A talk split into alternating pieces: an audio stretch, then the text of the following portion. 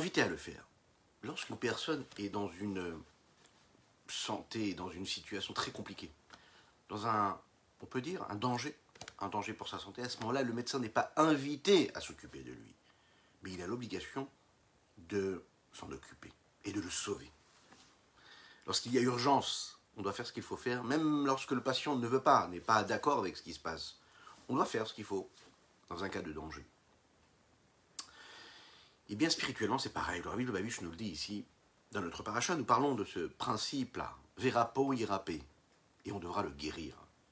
Une personne qui a un problème spirituel, qui a une petite maladie spirituelle, alors on l'invite à consulter une personne qui en aurait un petit peu plus que lui à lui apporter, et qui lui guérirait spirituellement.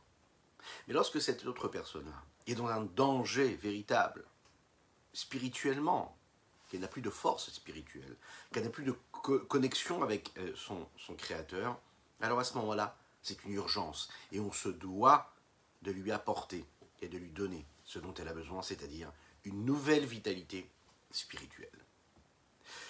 Boker Tov, les Koulam, Shavuatov, bonjour à toutes et à tous, je suis infiniment heureux de vous retrouver en cette magnifique matinée que Dieu nous offre sur la terre. J'espère que vous allez bien.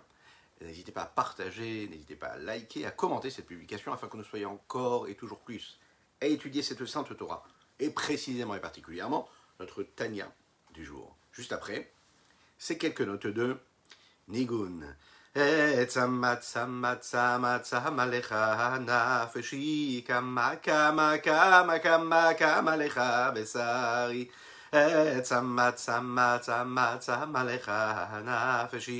כמה כמה כמה כמה כמה לך בשרי דדלי דדלי דדלי דדדמי דדלי ימי ימי היי היי דדלי דדלי דדדמי דדלי ימי ימי עץ המצה מצה מצה מלאך נפשי כמה כמה כמה כמה כמה לך בשרי. עץ המצה מצה מצה מלאך נפשי כמה כמה כמה כמה כמה לך בשרי.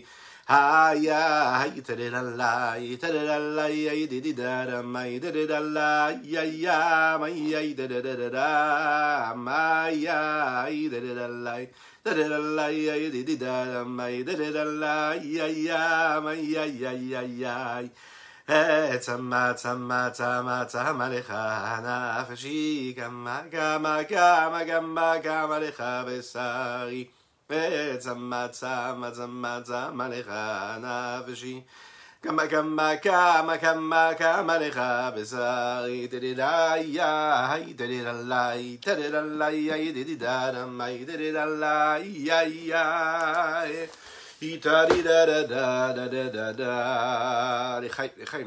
Pour la de Avraham Nissim Ben Sultana. qu'Akadosh Baruch lui envoie une véritable une guérison totale et complète Dites Amen. Vous pouvez dire Amen en live, vous pouvez dire Amen même si c'est en replay. N'hésitez pas à le faire. Je vous rappelle que nous sommes présents sur les différents réseaux, mais également en podcast sur toutes les plateformes. Voilà, vous pouvez faire autre chose, travailler, puis écouter un cours de Torah.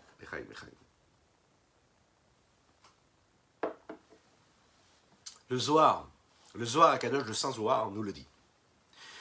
Les 248 mitzvot correspondent aux 248 membres d'Akadosh Baruch du roi, le roi des rois. On nous a expliqué aussi également, juste avant Shabbat, que les mitzvot est appelé les membres parce qu'en fait c'était l'expression même de la volonté de Dieu, comme les membres sont l'expression même et la matérialisation du désir et du souhait que l'homme peut avoir. L'expression de la volonté de Dieu dans le monde et en fonction de cela, on comprend donc que les membres de l'homme deviennent donc des véhicules, des outils, des moyens de matérialisation de cette volonté divine. Le Zohar rajoute quelque chose. Il dit Oraita vekudesha berichu kulachad. La Torah et Akadosh Baruch c'est une seule chose. Il ne dit pas que la Torah, ce sont les membres de Dieu. Il dit que la Torah et Akadosh Baruch c'est une seule chose. Pourquoi une fois on nous dit que les mitzvot, ce sont les membres de Dieu, donc les commandements, les préceptes, qui sont notés dans cette Torah-là, sont considérés comme les membres d'Akadosh Baruch Et une autre fois, le, le Zohar nous dit il écrit comme ça que la Torah et Dieu, c'est une seule chose, qui ne fait pas de distinction entre les membres ou Dieu. Il dit Dieu. Pour comprendre cela, il faut se souvenir de cette métaphore que nous avons développée ensemble. Et bien comprendre la différence qu'il y a entre les membres de l'homme et la, on va dire, la sagesse, la compréhension que l'homme peut avoir et sa volonté. Les membres de l'homme, ce sont bien sûr ces outils qui sont à sa disposition et qui permettent de concrétiser la volonté de son âme. Mais ça reste quand même quelque chose de, de séparé de son âme. Ce sont que les moyens d'expression que l'âme utilise pour faire ce qu'elle a à faire. Pour bien visualiser, et même, on peut le dire de façon un peu extrême même, une personne, par exemple, qui a un problème physique, que Dieu nous en préserve, qui a une blessure, s'il lui manque un des membres du corps, c'est-à-dire que son âme avait la possibilité d'utiliser la main ou le pied pour, par exemple, travailler, et que cette personne-là ne peut plus travailler avec sa main ou son pied, par exemple, elle a quand même la volonté, le souhait de travailler avec sa main ou son pied. Mais elle ne peut pas le faire parce que sa main ou son pied ne sont pas en mesure de le faire. Donc il y a une volonté qui vient de l'âme, mais la matérialisation ne peut pas se faire. Ce qui veut dire bien ici que la volonté, la sagesse, ça fait partie de l'âme, alors que le pied ou la main, et la concrétisation de cette volonté, de cette sagesse-là, est détaché de l'âme.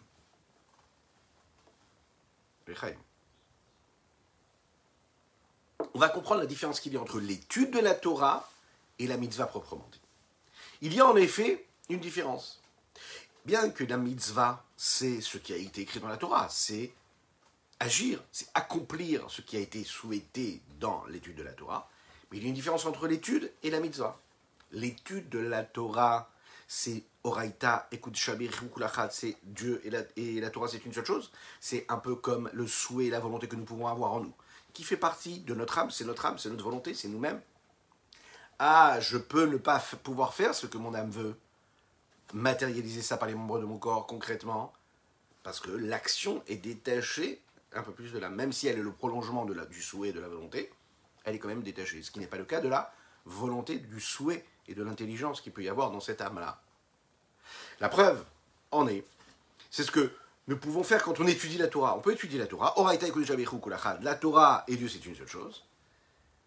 Mais lorsque j'accomplis quelque chose, je matérialise cette volonté-là. La Torah, c'est le ratson d'Hachem, c'est la volonté de Dieu. Quand on se pose la question de savoir qu'est-ce que Dieu veut, qu'est-ce que tu attends de moi, de nous, de chacune et chacun d'entre nous, euh, il n'est pas question de se poser de questions et d'avoir une aspiration, une inspiration personnelle, avoir un rêve, et de se dire que la Torah, cela se vit, cela se conçoit à travers notre appréciation personnelle notre vision personnelle, quelconque qu'elle soit. Non, pas du tout. La Torah, c'est la Torah, c'est la volonté de Dieu. Personne ne peut dire, oui, moi j'ai ma vision de la Torah, donc la Torah ce sera ça. Pas du tout. La Torah, c'est la Torah. Elle ne change jamais. Il n'y a pas différentes visions de la Torah. La Torah, c'est la Torah. Il peut y avoir une façon de comprendre la Torah, mais à aucun moment elle ne doit être l'expression de ma volonté. Je ne peux pas la changer, la transformer. La Torah, c'est Dieu. Dieu, c'est la Torah. C'est la volonté de Dieu qu'il y a dans cette Torah. Ce qui se cache derrière chaque petit décret qu'il peut y avoir dans cette sainte Torah qui nous a été donnée par Moshe Rabbeinu au Sinaï, c'est la volonté de Dieu.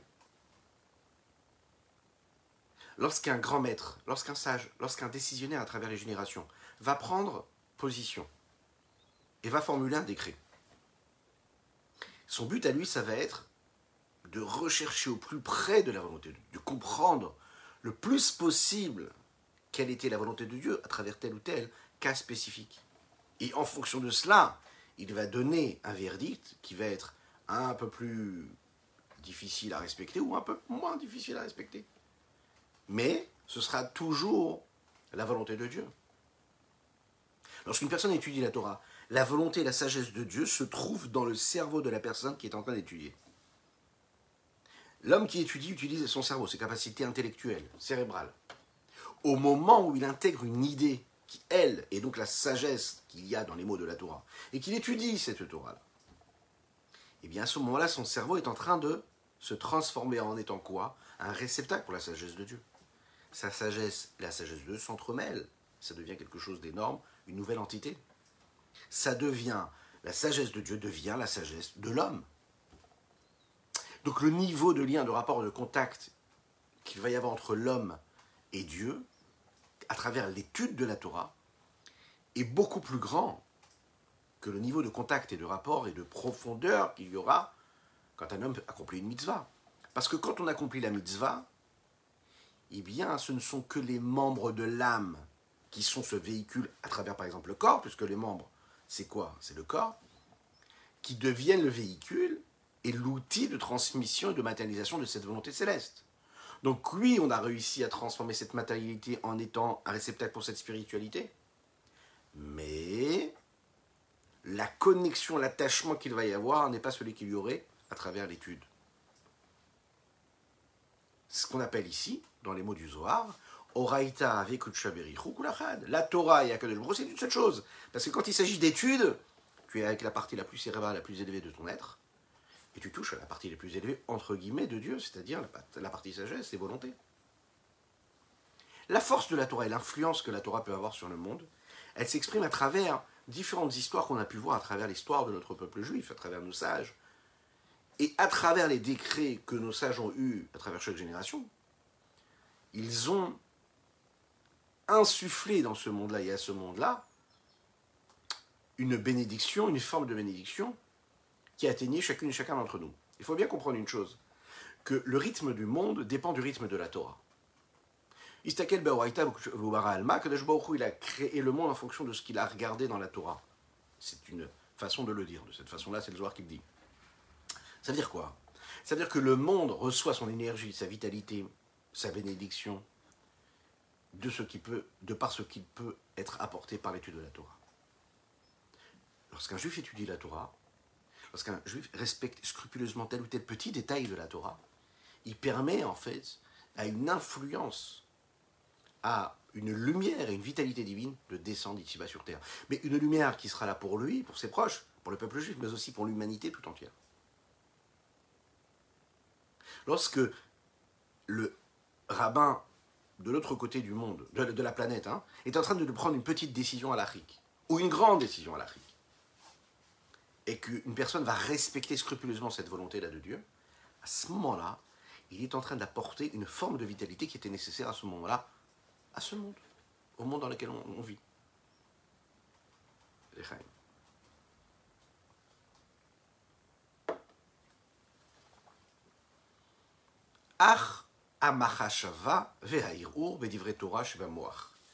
Ici, le Rabbi Shimon Zalman nous le dit dans les mots.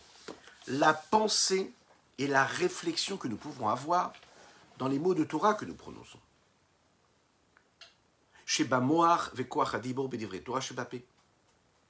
Que ce soit dans le cerveau ou dans le potentiel de paroles que nous pouvons mettre en mouvement lorsque l'on dit des mots avec notre bouche.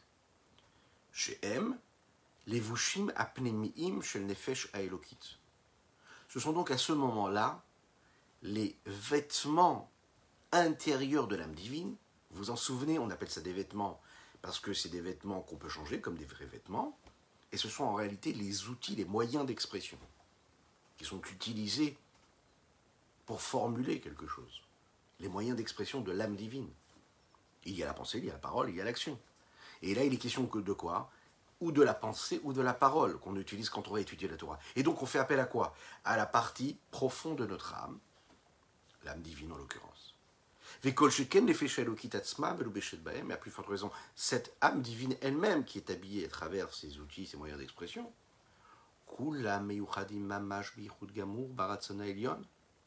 ils sont tous en unicité totale et véritable. Une union totale, hein, dans la volonté suprême de Dieu, et ne sont pas à ce moment-là que des véhicules Merkava. Quelle est la différence? On a bien expliqué la dernière fois qu'il y avait une différence entre un vêtement extérieur et un vêtement intérieur. Le moyen d'expression intérieure qu'il y a dans la sagesse, dans la pensée ou dans la parole, c'est ce qui vient de l'intérieur, et ce qu'il y a à travers l'action concrète, c'est ce qui est extérieur. Un acte limité, figé. Qu'est-ce que c'est la Merkava? Merkava, on en a parlé déjà, c'est ce que nous appelons ce char-là. Ce char, un véhicule qui est chevauché par celui qui dirige ce char-là, ce véhicule. On l'a dit, le char, lui, que ce soit des roues, que ce soit des chevaux, sont complètement soumis à 100% à la volonté de celui qui les dirige. Ils n'ont pas de volonté propre. C'est comme le corps par rapport à l'âme. C'est la raison pour laquelle les mitzvot, les commandements, sont appelés Evaré des Malka, les membres du roi. Autant l'unicité de l'âme qui est investie dans la Torah est considérée comme une unicité totale de l'âme avec l'intellect. Pourquoi? Puisque l'âme de celui qui est en train de penser intellectuellement à la volonté suprême de Dieu, réellement c'est ce qui se passe au Raïta de ou Kulechad, c'est la Torah et Akadosh qui est une seule chose, et non pas les membres du roi uniquement. Il y a une différence quand on parle des membres du roi, ou lorsqu'on parle Kulachad, que la Torah est Dieu, c'est une seule chose. C'est pas pareil de parler des membres ou de parler de toute l'entité même. La différence, elle se fait à travers ce que nous disons également dans les textes de la Kabbalah, Iyu chad. Il y a une différence entre Dieu et sa vitalité et Dieu et ses garmoui. Gramoui ou garmoui en fonction, c'est ce que nous appelons les réceptacles, les outils qui sont mis à disposition. Ce sont les séphirotes, les béchinotes, etc., les différents niveaux, et toutes ces entités-là qui véhiculent la présence de Dieu à différents niveaux. La différence qu'il y a entre l'unicité de lui et sa vitalité et lui et ses outils et ses réceptacles, c'est comme la différence qu'il y a entre le lien et l'unicité qui peut se vivre à travers l'âme et le corps et le lien qu'il y a entre l'âme et la pensée. C'est pas pareil. L'âme et le corps et l'âme et la pensée, c'est pas pareil. Pourquoi? Parce que l'âme et la pensée, c'est quelque chose de beaucoup plus profond, beaucoup plus proche que l'âme et le corps, qui lui est beaucoup plus matérialisé, même si ce corps-là, il est là pour accomplir ce qu'il peut y avoir dans la volonté de l'âme. Mais on devient plus matériel, on s'éloigne un petit peu plus de la profondeur et du niveau initial de pureté qu'il peut y avoir dans l'âme. Donc la pensée est beaucoup plus proche de la source que l'acte concret.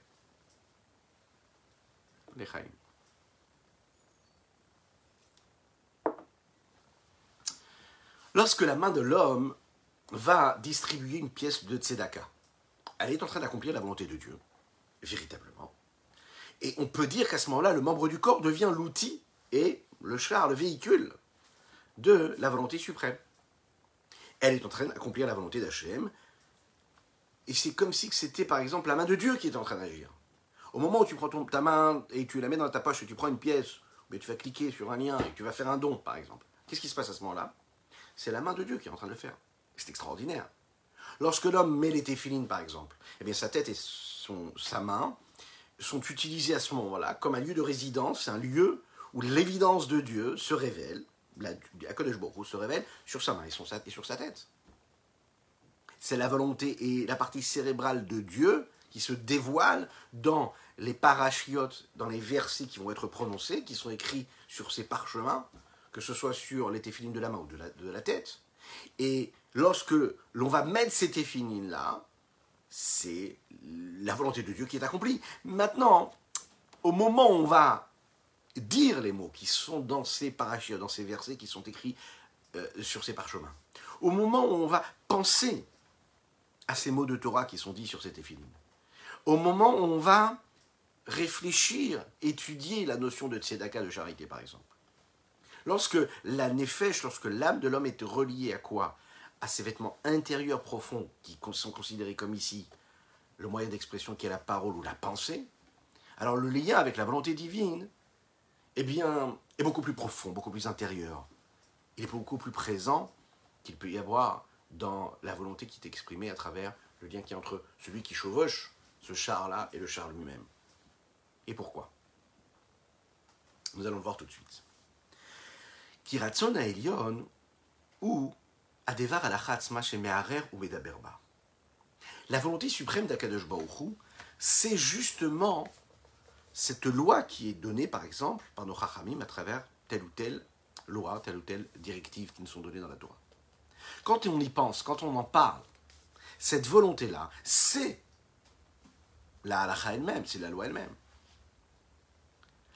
Quand je comprends cette idée-là, qu'est-ce qui est faisable, qu'est-ce qui n'est pas faisable, qu'est-ce qui est souhaité, qu'est-ce qui n'est pas souhaité, Qu'est-ce que je dois faire Qu'est-ce que je ne dois pas faire? C'est la volonté de Dieu.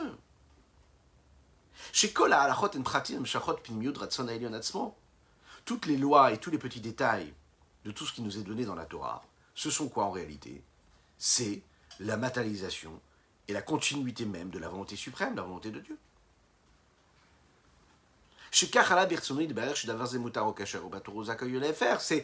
venu dans la volonté de Dieu. C'est-à-dire que Dieu a eu ce souhait-là, que cela, ça doit être permis, et que ça, ça, doit être interdit. Donc partant de ce postulat, il n'y a plus de questions à se poser. C'est en effet la volonté de Dieu qui est exprimée à travers l'acte que je suis en train d'accomplir. C'est la parole de Dieu qui a été dite de cette façon-là. Ça, c'est caché, ça, c'est permis. Ça, c'est, oui, euh, euh, euh, permis de le faire ou interdit de le faire. C'est la volonté de Dieu qui s'exprime. La pensée et la parole, dans une question d'Alara par exemple, c'est pas juste la matérialisation de la volonté de Dieu. Lorsqu'un homme étudie la par exemple, que c'est des conséquences pour lui ou pas?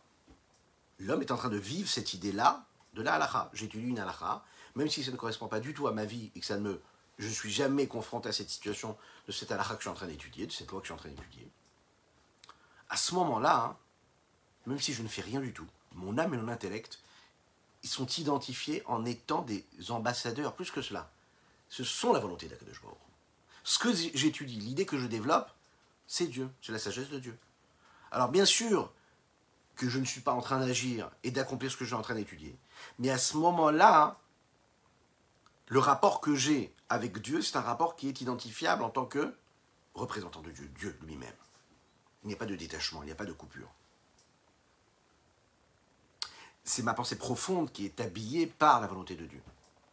Prenez l'exemple d'un architecte, par exemple.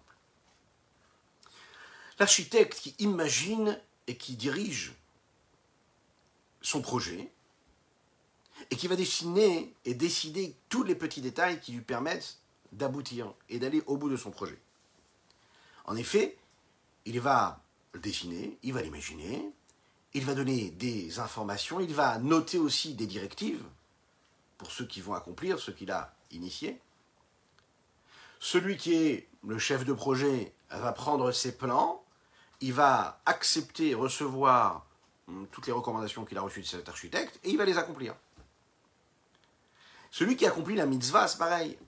Il est comme ce chef de chantier qui est là et qui va construire ce bâtiment-là ou euh, ce projet-là. Celui qui étudie la Torah, lui, c'est l'architecte. Il pense, il réfléchit, il est en train de initier, il est en train de réfléchir qu'est-ce que Dieu veut nous lui demander ici, dans cette Torah-là, quelle est la halacha. Il réfléchit avec l'architecte lui-même, qu'est-ce qu'il faut faire, comment est-ce qu'il faut aboutir à la volonté même de cet architecte-là? Celui qui étudie la Torah et qui n'a pas encore bien compris ce qu'est la volonté de Dieu, et il est en train d'imaginer le projet. Et il imagine ce que Akadosh Baruch qui est le grand architecte, avait voulu à travers ces directives-là.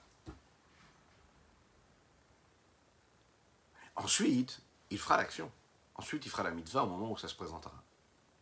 Donc on peut imaginer bien que le lien qu'il y a entre cet architecte et celui qui est en train de créer le projet, de matérialiser le projet, il est beaucoup plus profond quand il est dans l'initiation, quand il est dans, l'imagination du projet, que quand on est dans l'action concrète. Peut-être que c'est l'action concrète qui va permettre que, la chose, que, ce projet soit abouti, soit construit. Mais le lien qu'il y avait entre celui qui avait l'initiation du projet et l'architecte est beaucoup plus profond. L'homme qui étudie, qui pense à une halakha, à une loi, qui dit, allez, qu'est-ce qui est permis, qu'est-ce qui est interdit? Ça n'est pas juste un outil qui permet d'accomplir ce qu'il y avait dans la pensée. Quelle pensée? La pensée divine. Non, quand on étudie, on devient l'associé d'Akadosh Baruch On devient l'associé de la pensée de Dieu. Et ça, c'est extraordinaire. Le Rav Adin Even Israël explique ici, dans ses commentaires du Tania, il dit il pense la pensée de Dieu, et donc sa pensée et la pensée de Dieu sont dans une unicité totale. Vous imaginez un petit peu ce que ça veut dire? Les Chachamim sont en train de nous dire que les âmes des tzadikim sont avec Dieu au moment, c'est le Bereshit Rabbah qui dit ça, au moment où la création du monde se fait. Pas seulement de la création concrète, même dans cette étape-là où tout a été tissé, où tout a été imaginé. Donc tout celui qui étudie la Torah étudie comment accomplir une mitzvah, comprendre qu'est-ce qui est permis, qu'est-ce qui a été interdit.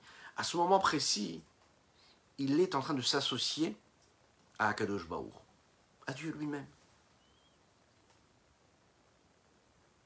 Vechen kol tanach. Toutes tous les termes et toutes les associations, toutes les combinaisons qu'on est capable de prendre dans les lettres du Tanakh de la Bible, Torah, Nevim, Ketuvim, qui sont là pour exprimer des idées. Chaque lettre, on sait, elle est bien précise, elle a été bien choisie. La précision qu'il y a dans le langage du Tanakh, de la Bible, c'est le dévoilement de la volonté suprême qu'il y a de la Torah. La Torah écrite, c'est-à-dire qu'on a voulu que ce soit telle lettre et tel mot, telle idée et pas une autre idée. Les livres de la Mishnah, le Talmud, la Halacha, tous les livres saints que nous avons à notre portée, sont là pour exprimer la volonté d'Akadosh Baruch La volonté et le dévoilement de la sainteté qu'il y a dans les idées qui sont relatées dans tous les livres saints sont là pour exprimer ce qui a été initié, qui a été imaginé, qui a été voulu à travers les lettres de la Torah, du Tanakh, Torah Nevim Ketuvim. Quand on étudie tous les livres de la Torah qui sont venus après la Torah écrite, c'est l'idée qui est développée. Quand on étudie la Torah écrite, c'est chaque lettre qui a été choisie. Le livre du Tanya a été écrit avec chaque précision. Chaque lettre a été pensée par le rabbi Shnon. Chaque lettre est précise. Chaque lettre est venue nous apprendre quelque chose.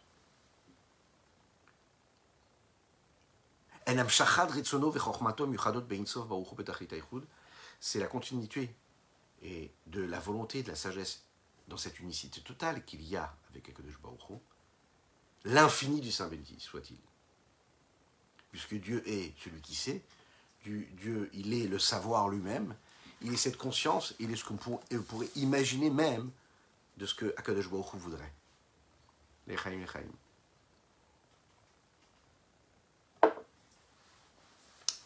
Yesh Shishim Rivo Otiot la Torah. Il y a 600 000 lettres dans la Torah. On connaît ce principe-là. Qu'est-ce que ça veut dire vraiment? Ça peut être considéré comme un assemblage de différentes lettres de signes, et on pourrait imaginer que chaque lettre serait considérée comme un code, qui serait là pour nous donner des informations. Néanmoins, on voit bien que dans l'étude de la Torah, on se rend compte que chaque lettre a peut-être une particularité, a une importance en tant que telle, parce que c'est telle lettre qui a été choisie, mais ces lettres-là forment des mots, les, les, les mots forment des idées, des notions. Et quand on lit un verset dans la Torah, on apprend quelque chose sur un moment historique qui a eu lieu pendant l'histoire du peuple juif, où on comprend des recommandations, des interdits, des choses permises. Des... Donc, on est instruit sur une façon d'être, une façon de vivre ou de connaissance, mais il y a aussi derrière quelque chose qui se cache, qui est cette lettre-là. Le sens profond et ce qu'on va en comprendre n'est pas du tout pareil dans son introduction sur l'étude, sur l'explication de la Torah, qui a été faite par le Ramban Nachmanide, il dit que l'approche que nous devons avoir au commencement de notre étude de la Torah, la Torah écrite, elle doit être en partant d'un principe, c'est que toute, cette, que toute la Torah que nous étudions, chaque mot, chaque lettre, c'est un nom d'Akadosh Baruch. C'est pas juste un livre d'histoire. Chaque mot, c'est un nom de Dieu ces noms-là de Dieu sont mis en ordre de façon à ce qu'on nous raconte une histoire. Ils véhiculent un message. Mais il faut savoir que l'histoire qui est racontée à travers la Torah, Torah, Nevim, Ketuvim, ce ne sont juste que la forme de cette expression-là et non pas le fond. L'essence même de ce qui est dit dans la Torah, chaque lettre qui est employée, c'est une forme de nom d'Akadosh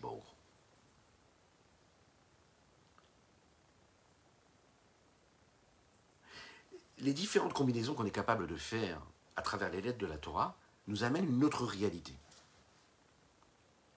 On peut par exemple donner un ordre précis à toutes les lettres bien ordonnées qu'il y a dans l'alphabet, Aleph, Bet, Gimel, etc.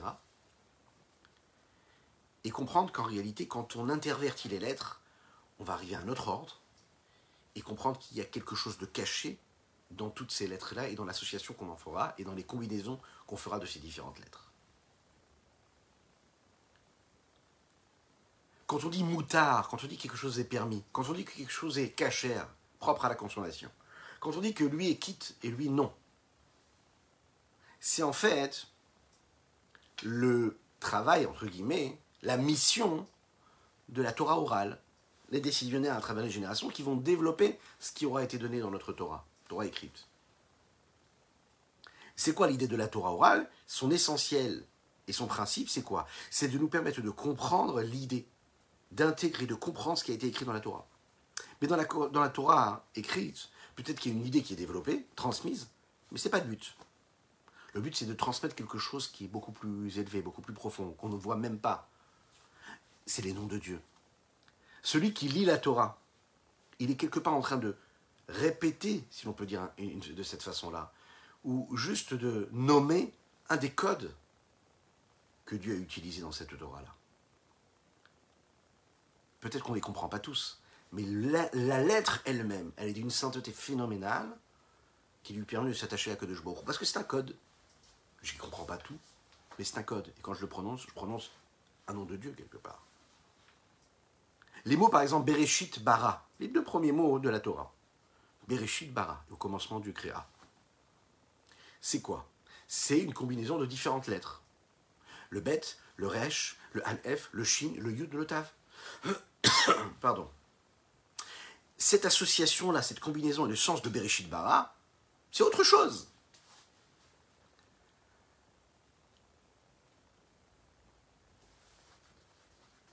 Si je suis capable de connaître l'histoire de la Torah et que je m'arrête à cela, eh bien, je vais apprendre qu'au commencement, Dieu créa le ciel et la terre. Et puis, je peux passer à autre chose. Je peux lire le reste de la Torah. Comme différents noms qui, qui peuvent être donnés, vous savez, quand on donne toute la généalogie de telle ou telle tribu, de telle ou telle famille dans l'histoire, qu'a priori on se demande mais pourquoi est-ce qu'on nous répète autant de fois ces mots-là, qui pourraient paraître insignifiants, on n'y apprend rien du tout. Et là, à ce moment-là, il faut se rappeler que, comme dans tous ces codes-là, aujourd'hui, le minage de codes, etc., qui permettent de créer à l'infini des entités qui, elles, peuvent générer de l'argent, beaucoup d'argent, de la possession, de la valeur, ben, si l'on peut dire, on pourrait l'imaginer, que dans la Torah, c'est un peu pareil. C'est-à-dire que chaque lettre est considérée comme un code qui, lui, en réalité, est en connexion avec l'infini du Saint béni soit-il, et qui a différentes dimensions et qui est construit d'une certaine façon, que nous on peut voir d'une certaine façon, mais qui en réalité cache quelque chose d'énorme. La Torah, on le sait, ce n'est pas juste le sens simple. La Torah, c'est pardès. C'est le pshat, c'est le drouche, c'est le sod. Il y a différentes facettes dans chaque mot que je suis en train de lire dans la Torah. Je peux comprendre la partie profonde, je peux comprendre la partie qui est mise en allusion, je peux comprendre ce que je peux comprendre en apprenant quelque chose de ce que je viens d'étudier. Il y a le sens simple aussi de ce que je viens de lire. Elle a différentes dimensions, à différentes compréhensions, à différents niveaux. Chaim, Chaim.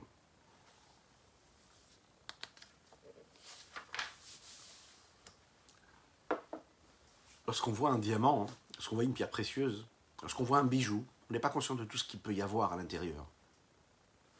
C'est seulement le connaisseur qui est capable de vous dire en analysant le bijou et de vous dire voilà, c'est pas parce que ça brille que c'est un grand bijou, qu'une belle pierre précieuse, parce qu'il y a des codes qui permettent de dire que ça c'est un bijou. Mais à l'œil nu, pour un homme simple, il ne serait pas capable de faire la différence entre un véritable bijou ou, une ou, autre, ou un autre bijou. On est capable de connaître les différentes dimensions qu'il y a, on connaît les distinctions, alors à ce moment-là, on prend conscience de ce lien direct qu'il peut y avoir avec Akadosh Baruch C'est donc ici ce que Rabbi Zalman nous dit à travers la différence qu'il y a entre l'action concrète et la pensée, la parole de l'homme. La connexion qu'il y a avec le divin n'est pas la même. C'est avec cette richesse-là que l'on va, Bezrat Hashem, aborder cette semaine, que je vous souhaite pleine de bénédictions, de joie, d'enthousiasme dans l'accomplissement de la Torah et des mitzvot. Je vous souhaite une belle journée, une belle semaine, Shavuotov, Mazal Tov. Nous avons étudié ce matin pour la Refoua Shelema de Avraham Nissim Ben Sultan, que lui envoie une véritable guérison totale et complète dans tous les domaines, matériel et spirituel. Je compte sur vous. Amen, ve Amen. Voilà, parfait. Que vous soyez déjà là en live ou même en replay. Dites Amen, ve Amen. Et je vous souhaite plein de bonnes choses. Et donc, je vous dis donc à très très très bientôt. Colto.